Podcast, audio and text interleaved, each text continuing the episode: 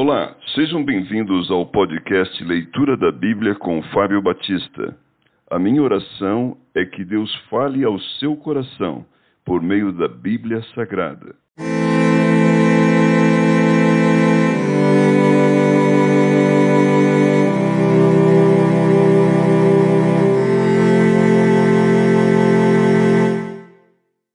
Marcos capítulo 2 A cura de um paralítico em Cafarnaum. Dias depois entrou Jesus de novo em Cafarnaum, e logo correu que ele estava em casa. Muitos afluíram para ali, tantos que nem mesmo junto à porta eles achavam lugar, e anunciava-lhes a palavra. Alguns foram ter com ele, conduzindo um paralítico, levado por quatro homens. E não podendo aproximar-se dele por causa da multidão, descobriram o eirado no ponto correspondente ao em que ele estava e, fazendo uma abertura, baixaram o leito em que jazia o doente.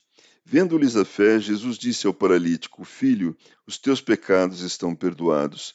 Mas alguns dos escribas estavam assentados ali e arrazoavam em seu coração: Por que fala ele desse modo? Isso é blasfêmia.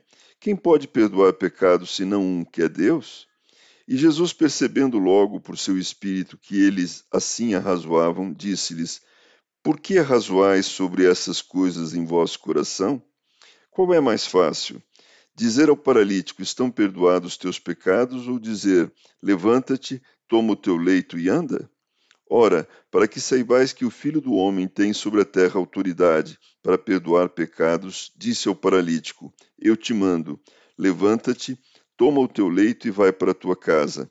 Então ele se levantou e, no mesmo instante, tomando o leito, retirou-se à vista de todos, a ponto de se admirarem todos e darem glórias a Deus, dizendo: Jamais vimos coisa assim. A vocação de Levi. De novo saiu Jesus para junto do mar, e toda a multidão vinha ao seu encontro, e ele os ensinava. Quando ia passando, viu a Levi, filho de Alfeu, sentado na coletoria, e disse-lhe: Segue-me. Ele se levantou e o seguiu. Jesus come com pecadores. Achando-se Jesus à mesa na casa de Levi, estavam juntamente com ele e com seus discípulos muitos publicanos e pecadores, porque estes eram em grande número e também o seguiam. Os escribas dos fariseus, vendo-o comer em companhia dos pecadores e publicanos, perguntavam aos discípulos dele: Por que come e bebe ele com os publicanos e pecadores? Tendo Jesus ouvido isto, respondeu-lhes: Os sãos não precisam de médico, e sim os doentes. Não vim chamar justos, e sim pecadores. Do jejum. Ora, os discípulos de João e os fariseus estavam jejuando. Vieram alguns e lhe perguntaram: Por que motivo jejuam os discípulos de João e os dos fariseus, mas os teus discípulos não jejuam? Respondeu-lhes Jesus: Podem porventura jejuar os convidados para o casamento enquanto o noivo está com eles? Durante o tempo em que estiver presente o noivo, não podem jejuar. Dias virão, contudo, em que lhe será tirado o noivo, e nesse tempo jejuarão. Ninguém costura remendo de pano novo em veste velha, porque o remendo novo tira parte da veste velha e fica maior a rotura. Ninguém põe vinho novo em odres velhos, do contrário, o vinho romperá os odres, e tanto se perde o vinho como os odres, mas põe-se vinho novo em odres novos. Jesus é Senhor do sábado.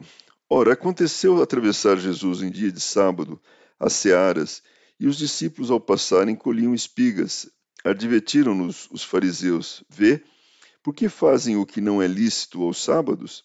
Mas ele lhes respondeu: Nunca lestes o que fez Davi quando se viu em necessidade e teve fome, ele e os seus companheiros?